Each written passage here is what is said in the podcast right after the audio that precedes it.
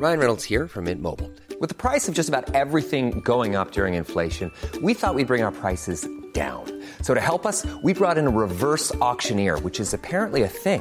Mint Mobile unlimited premium wireless. Ready to get 30, 30, bit to get 30, bit to get 20, 20, 20, bit to get 20, 20, bit to get 15, 15, 15, 15 just 15 bucks a month. So, Give it a try at mintmobile.com slash switch. $45 upfront for three months plus taxes and fees. Promo for new customers for limited time. Unlimited more than 40 gigabytes per month. Slows. Full terms at mintmobile.com.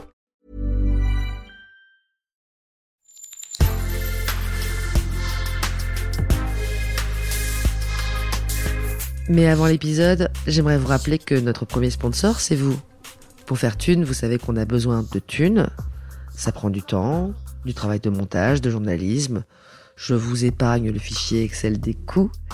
Mais à vous qui kiffez thunes, pour assurer notre indépendance financière et pour que ça continue, eh bien il n'y a qu'un moyen, la cagnotte Tipeee. Sur Insta, via le lien en bio, ou sur Google en tapant Thune Podcast Tipeee avec 3 E, T-I-P-E-E-E. Vous êtes déjà nombreuses, nombreux, mais on espère que vous le serez encore plus. Pour que Thune continue, je compte sur vous.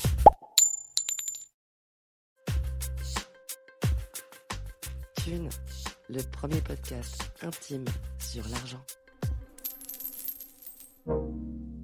Ce que je vois à cette époque-là, c'est que je sais que même s'il était très radin et qu'il nous tenait par l'argent, mon père avait hérité il y a quelques années de ses parents, mes grands-parents, une somme coquette qui ferait de moi, tout d'un coup, le récipiendaire d'un héritage euh, conséquent.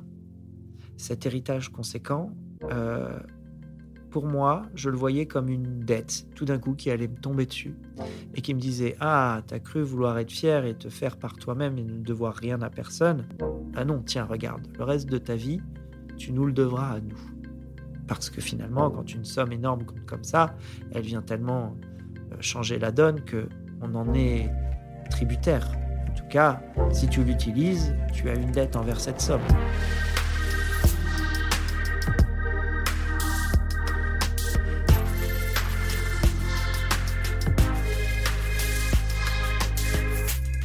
Lorsqu'on a lancé Thune Podcast, Sylvain nous a contactés.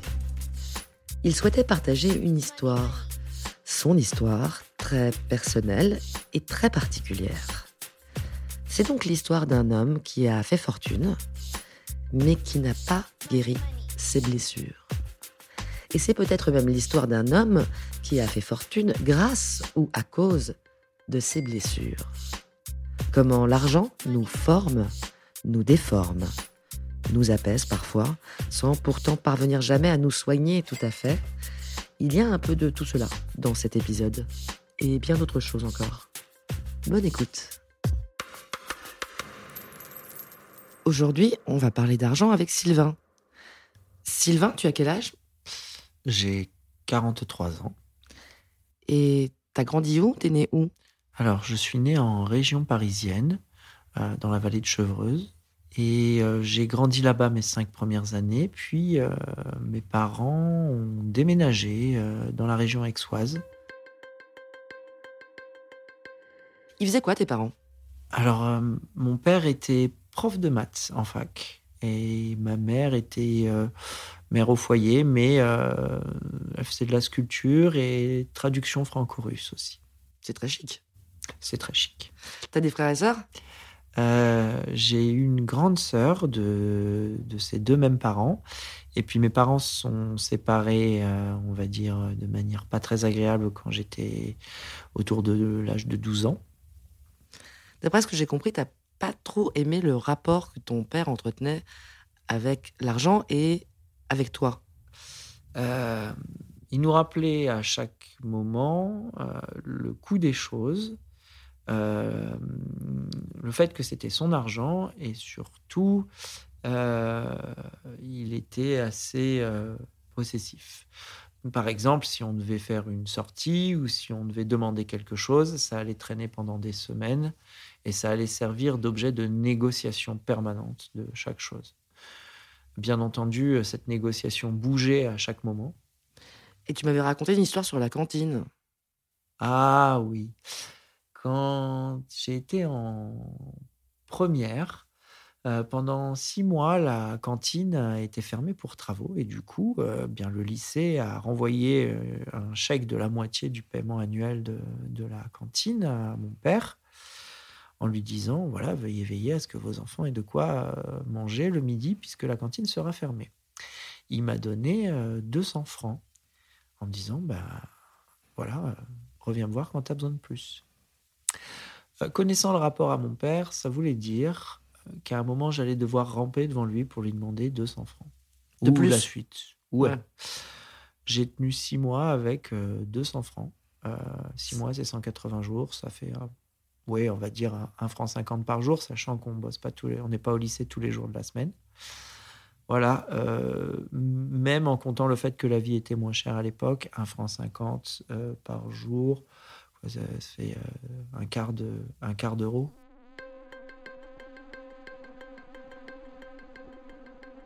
Et qu'est-ce que tu mangeais pour 1 franc 50 par jour? Euh, Pas grand-chose, je mangeais pas à midi la plupart du temps. Euh, mais j'ai commencé à trouver des combines. Euh, j'allais piquer du Toblerone au supermarché du coin, que j'ai changé contre des parts de pizza. Des potes qui avaient plus envie d'avoir un peu de Toblerone qu'une part de pizza. Moi, ça m'arrangeait. manger du Toblerone, à la fin, c'est fatigant. La pizza, c'est vraiment sympa. Et donc j'ai trouvé des combines. Au début, j'ai pas mangé, j'ai pas mangé. Et puis euh, bon, bah quand t'as faim, tu trouves des combines. Et tu lui as jamais redemandé d'argent? Ah non, j'étais probablement un peu trop fier pour ça aussi. Au bout d'un moment, t'en as carrément eu marre de dépendre financièrement de lui. Euh, ouais, je pense même que ce, genre d'événement a été l'articulation du moment où je me suis dit, ok, ben, quitte à te faire planter sur les sous, débrouille-toi par toi-même ou en tout cas, ça a été le moment où je me suis dit que j'avais vraiment très envie de mon autonomie. Euh, je suis parti à la fin de l'année d'après, juste après mon bac. Euh, j'avais 17 ans et puis euh, je suis parti dans l'université la plus loin possible que j'ai trouvée. Donc, tu n'as pas d'argent à ce moment-là? Non, à ce moment-là, j'ai pas d'argent. Mais il se trouve que euh, j'ai dégoté une université qui est pas très loin de là où mes grands-parents habitent. Et du coup, pendant euh, quelques un an et demi, je me réfugie plus ou moins chez mes grands-parents. Et puis, je trouve un petit boulot et une petite place en CTU et euh, je me débrouille à partir de là. Donc tu fais quoi comme études et tu fais quoi comme petit boulot? Alors les études, euh, c'était euh, à l'époque un DUG euh, maths, MIAS, maths informatique, application aux sciences. J'ai continué par une licence et maîtrise d'informatique. On peut le dire, tu es, es, un geek. Tu as un côté geek dans ton appétit pour l'informatique, les sciences, les maths ah bah, j'ai toujours été passionné de sciences. Euh, j'ai commencé à programmer à l'âge de 9 ans et ça m'a absorbé la plupart de mon temps. Je passais mon temps à, à euh, lire des magazines de programmation euh, sur mon petit Atari ST de l'époque. donc j'ai appris au départ le basique et puis ensuite l'assembleur et puis ensuite d'autres langages plus ou moins exotiques en fonction des besoins. Donc tu habites chez tes grands-parents au début, tu commences ce DUG, et puis au bout d'un moment, tu trouves un petit boulot, tu dis? Alors, mon premier boulot, c'était euh, pas cariste, mais j'étais au centre de tri de colis euh, à Jet Service dans l'Essonne. Et on avait les camions qui arrivaient euh, chargés de, de, plein de trucs sur, sur un grand tapis roulant. Et puis, euh, on devait juste déplacer les colis sur un des 7 euh, à 10 tapis roulants en fonction des destinations euh, par code postal. Je faisais ça le soir, je sortais de, mes études, je prenais ma, petite 205, je roulais 40 minutes sur, la, sur la 104. J'arrivais au centre de tri, je faisais 3 heures au centre de tri, puis je rentrais pour aller me coucher à minuit à la CTU. tu gagnais combien? À peu près Très peu. Je me souviens plus à l'époque, mais ce que je me souviens, c'est qu'à la fin du premier mois, en essayant de rentrer un peu plus vite, je me suis fait flasher. Et j'ai fait le calcul qu'en enlevant l'essence, l'assurance et le flash, euh, il me restait même pas de quoi payer la bouffe sur la CTU. Du coup, je cherche un autre boulot. Et euh, oh là, j'ai fait des petits boulots à gauche, à droite, euh, vendeur de journaux au fut, mais j'arrivais pas trop à vendre des trucs aux gens parce que j'étais pas forcément d'accord avec ce qu'il y avait à vendre. et ça, c'est compliqué. Mais un jour, j'ai posé un CV à la, mairie, là où il y avait la fac, et puis quasiment le lendemain, j'ai été appelé pour un travail d'informaticien, voilà, où je développais des bases de données pour des études pharmaceutiques. Et ça, forcément, ça payait mieux, j'étais mieux considéré, et c'était plus près.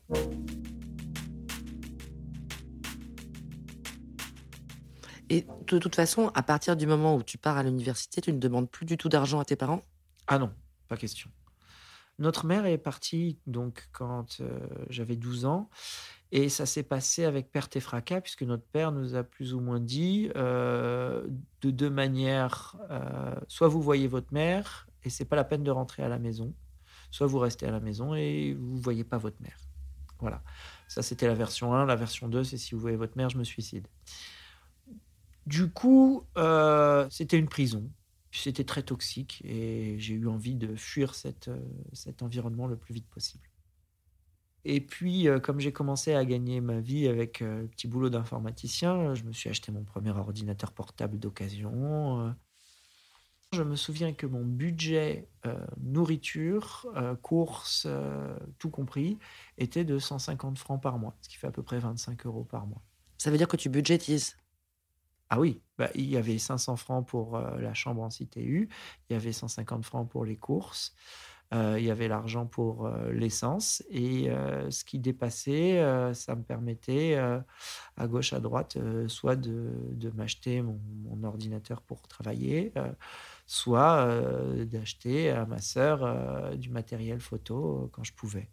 Je travaillais l'équivalent de un jour et demi par semaine et je gagnais 1300 francs par mois. Ça veut dire que très tôt, tu apprends à compter, organiser, pas dépenser plus si tu peux ne pas dépenser plus. Tu apprends des réflexes d'économie. Ah oui, oui, oui, c'est sûr.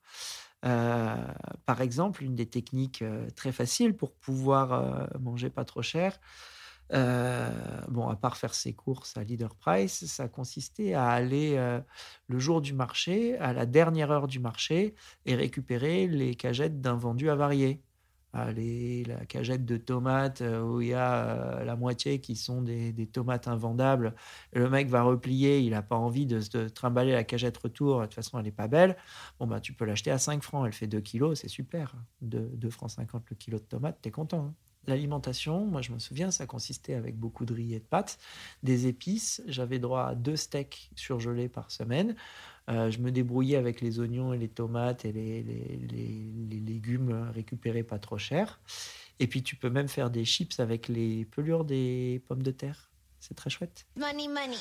Alors aujourd'hui, tu as combien d'argent? Euh, Aujourd'hui, euh, j'ai plus de 10 millions. Alors comment est-ce qu'on en est arrivé là? Euh. En fait, on peut peut-être commencer par pourquoi est-ce qu'on en est arrivé là? Ah, euh... Ben, c'est assez bizarre. Lorsque je finis ma, ma thèse, euh, je suis assez fier de moi parce que je suis allé jusqu'à la thèse. J'ai ma copine, mon petit appart en loc. Euh, j'ai une bourse de mérite qui me permet de, toujours en économisant euh, pas mal, de vivre au centre de Paris, de me payer quelques petits voyages de temps en temps à gauche, à droite avec copines. On est très content et euh, c'est un moment de ma vie où j'ai l'impression d'avoir enfin des ailes. T'as quel âge là? J'ai 28 ans. Et là, j'ai un jour ma sœur qui m'appelle, ça fait très longtemps qu'on ne s'était pas parlé, on se parle peu, et elle me dit, écoute, Sylvain, euh, je sais qu'on ne s'appelle pas très souvent, mais là, c'est important. Papa a le cancer. T'as plus de rapport avec ton père à ce moment-là? Très peu. C'est des rapports qu'on va dire euh, très distants euh, et d'une espèce de très légère cordialité froide. Euh, où euh, on peut s'échanger euh, des, des, faits essentiels de communication. tu es vivant, tu fais toujours tes études, oui. tu es chez toi, oui. comment ça se passe? Bien, merci. Donc ta sœur t'appelle et t'annonce cette nouvelle tragique. Exactement.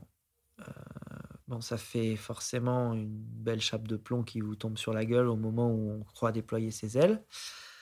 Euh, mais bon, Murphy étant Murphy, il faut prendre les choses en, compte et, et s'organiser. Et ce que je vois à cette époque-là, c'est que je sais que même s'il était très radin et qu'il nous tenait par l'argent, mon père avait hérité il y a quelques années de ses parents, mes grands-parents, une somme coquette qui ferait de moi, tout d'un coup, le récipiendaire d'un héritage euh, conséquent. Cet héritage conséquent, euh, pour moi, je le voyais comme une dette, tout d'un coup, qui allait me tomber dessus et qui me disait Ah, t'as cru vouloir être fier et te faire par toi-même et ne devoir rien à personne? Ah non, tiens, regarde, le reste de ta vie, tu nous le devras à nous. Parce que finalement, quand une somme énorme compte comme ça, elle vient tellement euh, changer la donne que on en est tributaire. En tout cas, si tu l'utilises, tu as une dette envers cette somme. C'est quelque chose qui te traverse l'esprit assez rapidement quand tu apprends que ton père est malade ou mourant. Tu penses à cet aspect de l'héritage qui va arriver euh, forcément. Ah oui, très très vite, parce que je me suis construit à ce moment-là en disant, OK, alors je demanderai rien à personne, mais je ne dois rien à personne. Et pour moi, c'était une étape essentielle de euh, mon intégrité mentale. C'est-à-dire que j'étais capable de, de, refuser une convention sociale ou une pensée avec beaucoup de pression de la part des gens en disant mais de toute façon, je me suis débrouillé tout seul, je ne vous dois rien. Et euh, cette liberté est tellement précieuse que j'étais j'avais besoin de la garder. Je savais que si j'acceptais d'utiliser un héritage conséquent, je, serais, je ne serais plus que euh, l'heureux euh, fils de gens qui avaient de l'argent et je ne devrais tout qu'à ça. Et pour moi, c'était vraiment, euh, c'était vraiment de, quelque chose que je voulais éviter au maximum. Ça m'apparaissait comme suffocant. Tu as pensé à refuser l'héritage? Tu peux toujours refuser un héritage. C'était pas la question, non. Non, non, je ne voulais pas refuser cet héritage. Peut-être parce qu'au fond de moi, je voulais quand même garder la sécurité de pouvoir l'utiliser en cas. Mais ce que je me disais, c'est qu'à partir de ce moment-là, moi qui n'étais pas du tout intéressé par l'argent autre que comme un moyen d'indépendance, je me suis dit, si tu veux être indépendant, en gros, fais-en au moins autant de ton côté, et tu pourras dire, s'il n'y avait pas été cet héritage, j'aurais fait pareil. Donc tu te dis, si l'héritage est de temps, je ne sais pas de combien il est à peu près dans... Il, est... ouais. il était à peu près de, de 300 000 euros. Donc tu te dis, il faut que je trouve le moyen de gagner par moi-même 300 000 euros. Exactement. Donc c'est pas rien. Moi, je, je suis étudiant, j'ai une bourse de mérite à 1100 euros par mois. 300 000 euros, c'est beaucoup. Donc, euh, ça change pas mal de choses. D'abord, je ne continue pas dans la recherche. Je cherche à monter une boîte. Et je monte une boîte avec un ami. Et je passe euh, les huit prochaines années de ma vie à monter, faire tourner, trouver un investisseur et puis euh, revendre les parts de ma boîte à la fin pour... Une boîte d'informatique? Ouais, une société où on faisait euh, des outils pour les applications mobiles, notamment euh, régie publicitaire, puisque au final, c'est euh, ce qui fait tourner les applications mobiles. C'est quelque chose qui m'est même pénible au quotidien, parce que pour moi, la valeur argent est, jugée comme salissante. penser au fric, c'est bas. Et, encore plus, je je ne monte pas ma société tout seul. J'avais une idée d'une société où on faisait du stockage euh, distribué en ligne. Je rejoins la société très tôt d'un ami qui monte cette société pour faire plutôt des outils de publication et de la publicité en ligne. Et moi, je considère que la publicité est un des mots euh, qui est la courroie de transmission de la société de consommation et donc euh, quelque chose qui est... C'est contre tes valeurs complètement à l'opposé de mes valeurs. Pour moi, la publicité, c'est l'opposé de l'éducation. L'éducation, on met des moyens pour donner une information structurée dans la tête des gens, et la publicité, on fait de l'argent en déstructurant ce qu'il y a dans la tête des gens. Donc tu te compromets en quelque sorte? Je me compromets Euh, parce que je, c'est le seul moyen que je vois de, de, de m'offrir cette indépendance qui me serait beaucoup plus compromettante. Donc, entre deux mots, je choisis le moins pire. Euh, et je me dis que j'ai une dette, que je crée une dette, mais une dette de moi envers la société qui m'apparaît euh, une dette que je peux peut-être négocier. Et alors ça, ça te suffit à te faire gagner 300 000 euros? Non, j'ai fait un autre truc, un petit peu absurde, qui était qu'à l'époque, c'était la sortie de, de l'iPhone. Et euh, tout le monde disait, ben, c'était la, la période juste euh, dans les six mois entre le moment où il a été annoncé et le moment où il est sorti sur le marché et où on a eu les premiers chiffres de vente. Et où, euh, sous la houlette de Microsoft, il y avait beaucoup de- d'avis journalistiques, on va dire un peu biaisés, qui disaient ça marchera pas, il n'y a pas de clavier. Le premier iPhone. Ouais, le tout premier. Donc c'était entre le moment où il avait été annoncé par Steve Jobs et où il allait sortir. Euh, L'action Apple, bien entendu, avait monté un peu, mais je me suis dit, ce truc, ça va tellement cartonner. Pourquoi? Parce que moi, je me suis dit, moi, j'en veux un. Et je savais que les gens autour de moi, ils, en auraient tout de suite envie. C'était la première fois qu'on pouvait avoir Internet dans sa poche. Et les gens parlaient du fait qu'il y ait un clavier ou pas. Mais non, mais c'est pas le clavier qui compte, il y a Internet dans ta poche. Euh, et, euh, et en fait, il m'était arrivé euh, euh, quelques années avant une histoire assez amusante. Euh, quand j'étais au lycée, je m'amusais à développer un petit logiciel de compression sonore qui était l'ancêtre direct du MP3. Sauf qu'à l'époque, mes amis au collège et au lycée me disaient à quoi ça sert de compresser de la musique pour la mettre sur un disque dur? Et à force d'entendre ça, j'ai arrêté ce logiciel. Et puis un jour, j'ai vu un petit logiciel sortir qui s'appelait Winamp. J'ai fait, ah, c'est chouette, ça ressemble à mon petit logiciel. Puis tout le monde s'est mis à l'utiliser. Et puis un jour, euh, les gens qui avaient créé Winamp l'ont vendu 100 millions de dollars à euh, AOL. Et je me suis dit, t'as un peu raté le coche. Et puis il faut arrêter d'écouter ce que les gens pensent par rapport à ce que tu penses. Peut-être des fois, tu devrais t'écouter. Du coup, quand l'iPhone est sorti, je- j'entendais les voix de gens qui disaient Ah, ça n'a pas marché, il n'y a pas de clavier. Je me suis dit Oh putain, cette fois, eh ben, je vais miser dessus et on verra bien. Quand j'ai commencé à monter ma boîte, j'ai quitté euh, le labo et je me suis retrouvé au chômage à la fin de ma bourse de thèse et j'avais donc la possibilité de demander mon chômage tout en deux fois. Ça s'appelait l'ACRE, aide à la création d'entreprise. Et j'avais quelque chose comme 21 000 euros de chômage à toucher. Euh, et euh, ça m'a fait donc euh, en gros deux chèques de 10 000 euros. J'en ai gardé un premier pour m'acheter des pâtes euh, et, et- et manger comme à, mon habitude euh, sur pas grand-chose pour monter ma boîte. Et j'ai mis exactement 10 000 euros tout rond dans 100% d'actions Apple à cette époque-là. Voilà. C'était en 2008. En 2012 ou 13, je crois, 4-5 ans après, euh, ces actions valaient euh, 100 à 150 000 dollars. Waouh. Voilà. Entre-temps, ton père est mort? Entre-temps, mon père était décédé. Entre-temps, j'étais en train de bosser comme un chien dans ma boîte. J'avais à peu près euh, le même montant en part dans ma boîte. Et du coup, j'ai continué à bosser dans ma boîte euh, parce que je, je- je- je pensais que je ne pouvais pas laisser ma société en l'état actuel des choses sans qu'elle s'écroule et je voulais euh, passer le relais d'une manière qui soit euh, Clean. honorable, Ouais. clean. Et du coup, euh, je continue à bosser dans ma boîte, mais c'est 150 000 euh, dollars là, brousouf. Ceux des actions iPhone Voilà. Un jour, il y a Steve Jobs qui annonce l'iPad et tout le monde dit Oh, c'est génial. Et je me dis Bon, bah, c'est quand même un peu juste la même chose, un peu plus large et un peu plus haut. C'est pas une révolution, mais maintenant, c'est tout le contraire. Euh, les gens sont à fond dans le truc et ça me paraît euh, pas très innovant, cette histoire.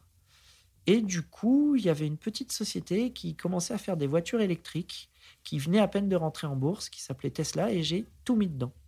Une fois de plus, parce que le projet te semblait euh, Parce que je me porteur disais- que ça allait marcher. Parce que je me disais, si je peux m'en acheter une, je m'en achète une. Et si je me dis, ouais, ce truc, il me le faut, c'est que je me dis que probablement, je suis pas le seul à en avoir envie. Voilà. Euh, c'était assez simple. Euh, cette histoire de logiciel de compression sonore, il me le fallait. Les gens ne comprenaient pas. Cet Internet dans la poche, il me le fallait. Les gens ne comprenaient pas. Cette voiture électrique, il me la fallait. Les gens ne comprenaient pas. À chaque fois, j'avais juste un peu d'avance et j'étais content de, de ça. Alors, du coup, autant jouer avec. Donc, tu mets tout, enfin, tu mets 100 000 de, Ah, je mets tout. là, tout, Je mets tout, all-in. Voilà. Voilà. Tesla. Voilà, mais 150 000 dollars, euh, boum, en action Tesla. Et ça évolue comment les actions Tesla? Ça suit une courbe exponentielle en fait. Alors, ça fait un premier saut. En fait, si on regarde plus en détail, pendant six mois, un an, ça stagne, voire ça baisse, ça a failli s'écrouler. Puis tout d'un coup, ils arrivent à sortir leur euh, premier modèle de voiture en série, le modèle S, et puis ça marche. Les ventes sont là. Et du coup, l'action, elle fait quelque chose comme. euh, je m'attendais à ce qu'elle fasse x2, x3. Elle fait boum, euh, x5, je crois. Et puis, euh, ils préparent à sortir leur nouveau modèle. Et puis là, euh, pareil, les journaux euh, les fracassent. Forcément, ils font pas de publicité. Et leurs concurrents font beaucoup de publicité. Donc, à un moment, qui fait de la publicité euh, dicte un peu ce qui se dit dans les journaux. Et dans les journaux, ils se disaient que Tesla, c'était nul. Voilà, de toutes les manières, que c'était sale, que ça allait foirer, que c'était méchant, que c'était pas bien, etc. Et, euh, et du coup, pendant des années, ça continue à ce qu'on appelle bouger à gauche en bourse. C'est-à-dire que le cours de l'action reste à peu près le même et le temps avance. Euh, ça monte, ça descend, ça monte, ça descend, ça monte, ça descend. Et puis, enfin, ils se mettent à la production de leur modèle euh, grand public, le modèle 3, qu'on commence à voir un peu partout en France. Et ça cartonne. Et là, l'action refait un bond. Euh, et voilà. Et en fait, ton patrimoine aujourd'hui, c'est principalement grâce à cet investissement. Ah bah oui, à côté, euh, le, le- le- le- le- la, la vente de, de- des, des actions de ma boîte que j'avais fait à l'époque, enfin des- la vente des parts de ma boîte que j'avais fait à l'époque euh, représente très très peu à côté et l'héritage euh, euh, initial euh, que j'ai toujours représente très très peu à côté. Alors voilà, t'en as fait quoi de cet héritage? Donc ton père est décédé, tu as hérité. Je l'ai mis sur une assurance vie et j'ai essayé de pas y toucher. L'idée, c'était de le garder comme une sorte de mausolée, en quelque sorte, comme une, comme une urne funéraire? Ben, C'est-à-dire que je ne voulais pas y toucher, tant que faire se peut, mais l'avoir à côté, c'était quand même quelque chose de très rassurant. C'est-à-dire, en cas de problème, euh, moi j'ai vécu avec vraiment quasiment rien en me barrant de la maison, euh, je sais que quand tu es dans la merde, tu es dans la merde. Et du coup, l'avoir à côté, c'était quand même très rassurant, mais je me suis débrouillé pour pas avoir à y toucher. Et en plus, il est isolé de toute autre forme, de tout ton patrimoine. Ah oui, il est dans une assurance vie bien spécifique et il y avait que ça et ça bouge pas, ça rentre pas, ça sort pas, il y a que ça. Et aujourd'hui encore, Ben, il est toujours. Voilà, comme, comme l'urne euh, funéraire sur la cheminée ou une urne financière, je sais pas. C'est ça, c'est ça, comme un, comme une, euh, un, un objet où il y a marqué en cas d'urgence tirer la poignée, mais en fait, euh, j'espère ne, ne jamais avoir à m'en servir.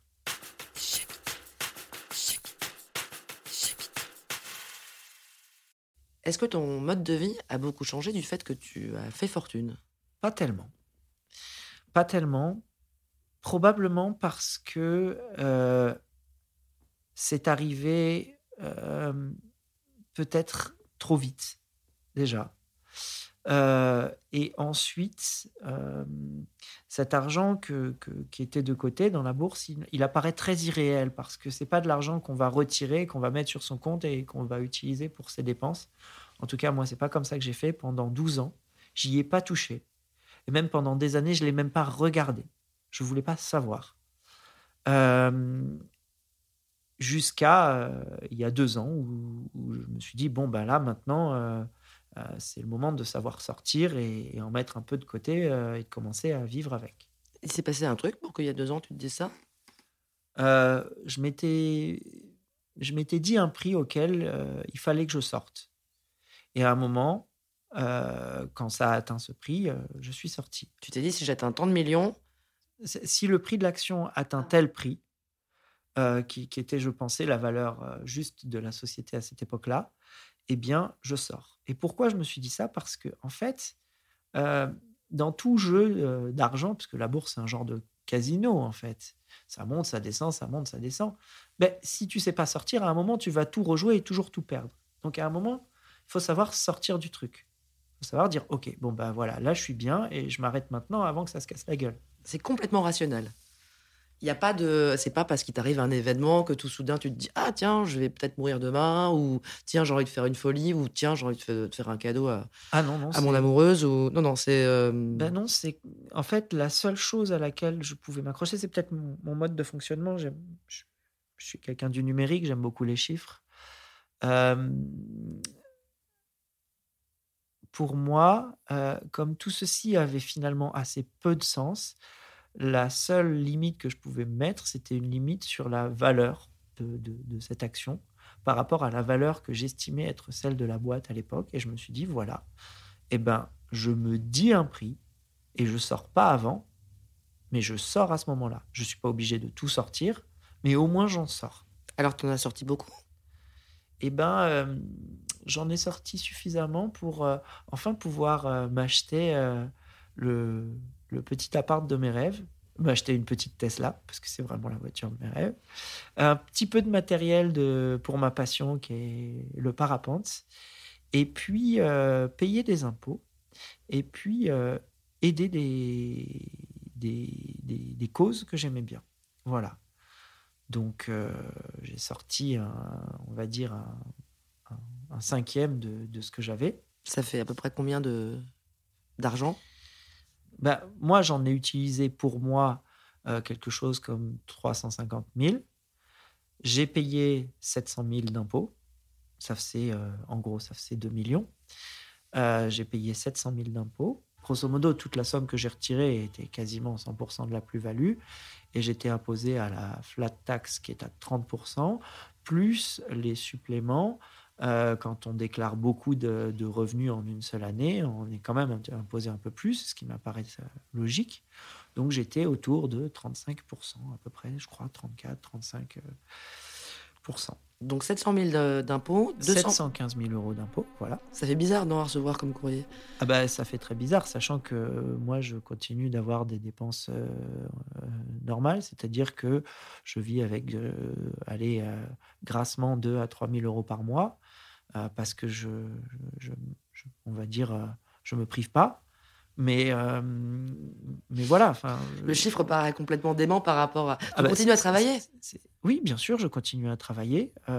Tu gagnes combien grâce à ton travail par mois? Eh ben, la différence, c'est que j'ai monté ma société où je fais des choses qui me plaisent et où je peux refuser des contrats et où je ne me paye pas encore pour que cette société ait un peu de rein financier. Voilà. Mon associé euh, se paye un peu parce que lui, il n'a pas les mêmes largesses financières que moi. Mais moi, j'estime pas avoir forcément besoin de me payer et je préfère que la société soit robuste. Donc tu vis grâce aux plus-values de tes actions? Je vis grâce aux plus-values de mes actions, mais en fait, au final, à hauteur de 2-3 000 francs, euh, euros par mois. Par, mois, exactement. Euh, et puis, ben, je me suis acheté mon, mon, appartement. Je me suis acheté une Tesla. Et puis. Ton appartement, je, peux le dire parce que je l'ai visité, c'est pas un château. Hein. Ah non, non, c'est un, un appartement mais qui me va très bien. Il fait 70 mètres carrés. il y a deux chambres, un bureau, une grande pièce, une cuisine, une salle de bain. et il y a ce qui me plaît. C'est pas un quartier chic? Non, c'est un quartier populaire. mais je m'y sens bien. Voilà, et ça, me suffit, j'ai pas besoin de plus. Ce qui est amusant quand on sait qu'on pourrait avoir plus, c'est qu'on se pose la question de qu'est-ce qui nous semble bien.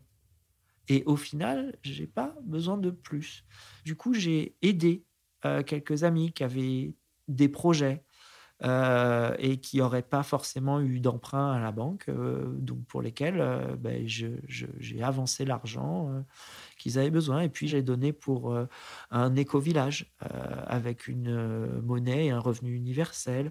Et puis, j'ai aidé pas mal d'associations.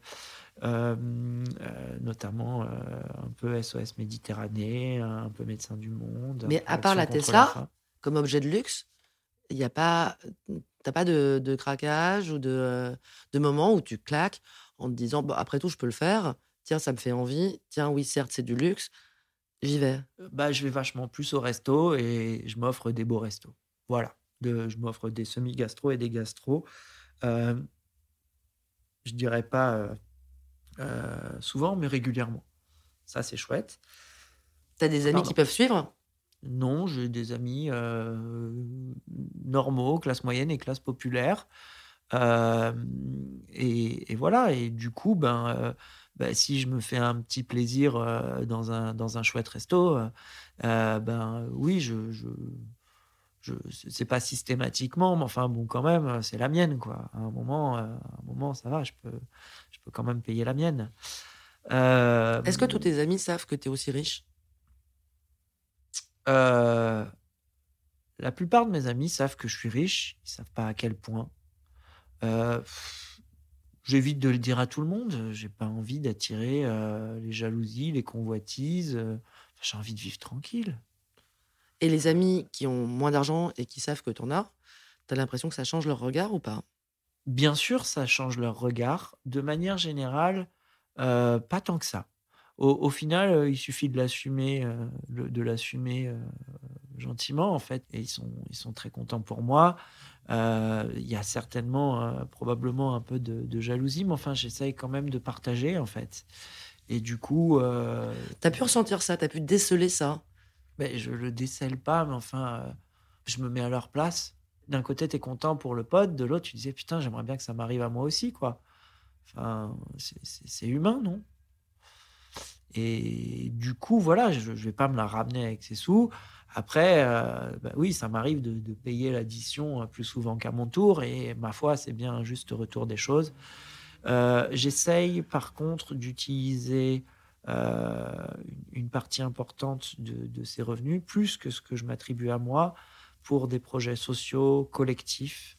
pour moi, ça m'apparaît important. C'est cette espèce de dette euh, social que j'ai fait le jour où je me suis résolu à faire de l'argent dans la publicité, euh, que je peux rembourser maintenant d'une autre manière et, ça me paraît utile. On a l'impression que presque tu as si ce n'est une humilité, une honte, ou en tout cas tu l'ajoutes très low profile par rapport au fait que tu aies de l'argent et tu n'as pas du tout envie, envie de partager, tu n'as pas du tout envie d'écraser les autres avec ça.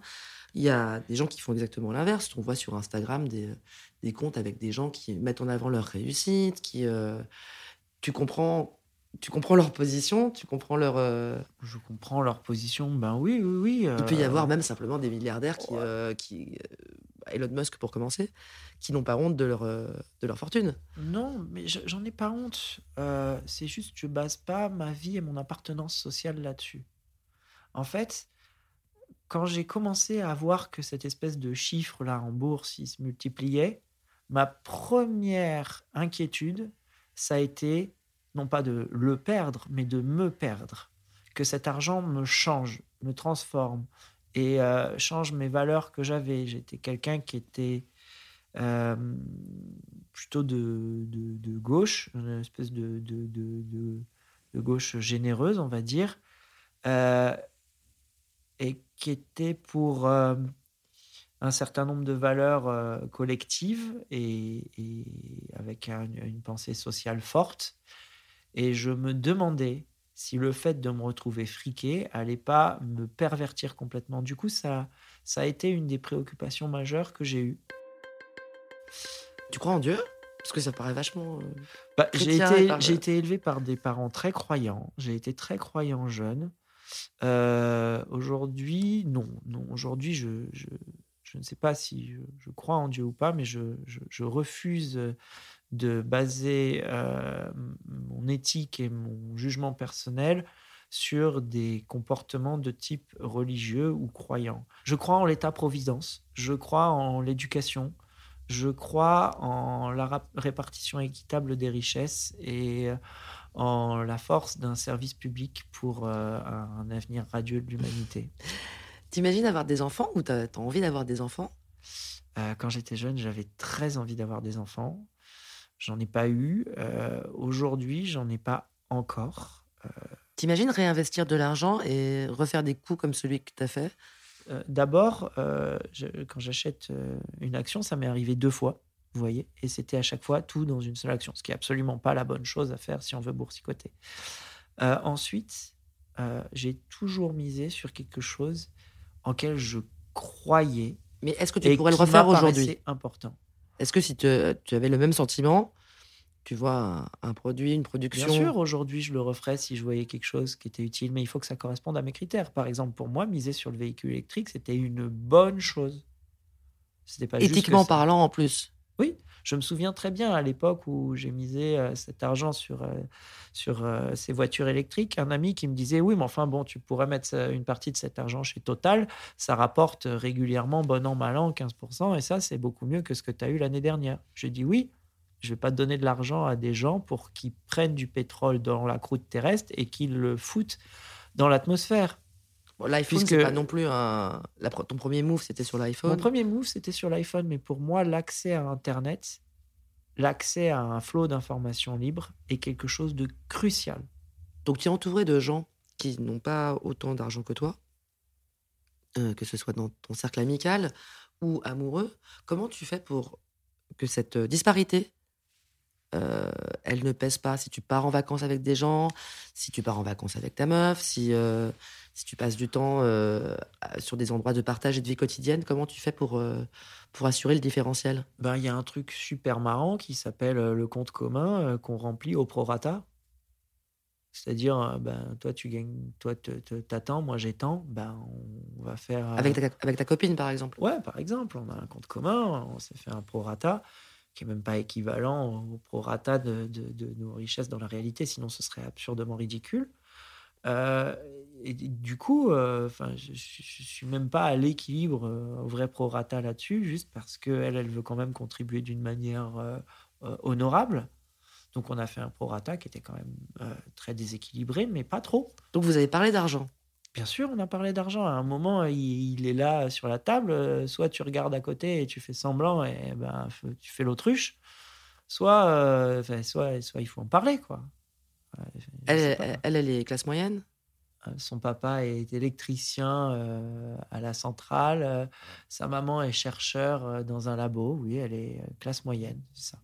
Et pour tous les projets en commun ou toutes les choses que vous faites en commun, vous prenez le compte commun? J'aime bien cette idée d'une base commune. Et puis, de temps en temps, je rajoute des extras. C'est la mienne. Personne ne se sent obligé. Je ne me sens pas obligé.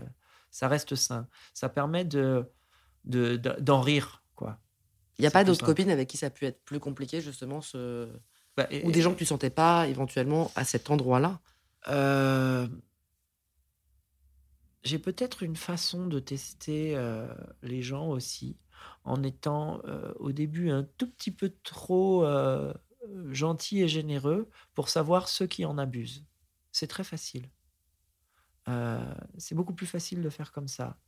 Tu, tu, tu, te montres légèrement vulnérable sur quelque chose qui n'est pas essentiel et tu regardes les gens qui abusent de cette vulnérabilité et ça te permet automatiquement de les filtrer. Voilà, tu gardes ceux qui n'en abusent pas avec qui tu as des relations saines. Si tu avais eu des enfants, tu penses que tu leur, tu leur aurais légué ta fortune? Je suis pas certain. Il euh, y a des gens qui ont essayé de corréler le bonheur ressenti par les gens du patrimoine qu'ils avaient. En gros, euh, tu prends plein de gens et tu leur poses deux questions. Un, combien vous gagnez? Deux, vous sentez-vous heureux? Et puis, tu prends plein, plein, plein, plein, plein, et puis tu essaies de, faire, euh, de regarder s'il y a quelque chose qui a une corrélation. Pour moi, l'héritage, c'est la première cause de réplication des disparités. C'est-à-dire que il y a deux personnes qui naissent, il y en a un et il a catch et l'autre il est gavé. Qu'est-ce que tu crois qu'il penserait aujourd'hui ton père s'il te voyait? Moi, j'aimerais bien qu'il soit fier de moi. Après, euh, c'est délicat. Mon père était quelqu'un qui pensait principalement à lui-même, donc être fier de quelqu'un d'autre, ça impliquait vouloir euh, penser à quelqu'un d'autre que soi. Tu crois que ta réussite financière aurait pu l'impressionner? J'en sais rien. Je crois qu'il aurait préféré jouer l'indifférence. Et tu crois qu'il aurait été euh, euh, touché par le fait que tu n'as jamais touché à son héritage? C'est fort euh, quand même. Hein je, je pense qu'il en aurait eu du respect. Du respect? Ouais. Je pense qu'il aurait eu du respect pour le fait de se retrouver avec un espèce de grosse boîte de bonbons et de pas en prendre un. Je sais pas. Merci.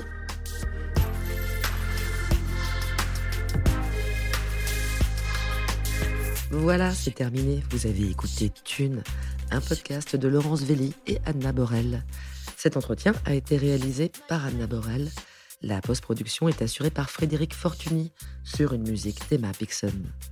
Vous êtes de plus en plus nombreuses et nombreux à nous écouter partout en France et notamment à Lyon. On ne sait pas trop pourquoi, mais merci et coucou les Lyonnaises et les Lyonnais. Merci à vous et surtout n'hésitez pas à nous faire des retours, des critiques, à nous envoyer des messages ou à laisser des commentaires sur les réseaux. On répond toujours. À bientôt.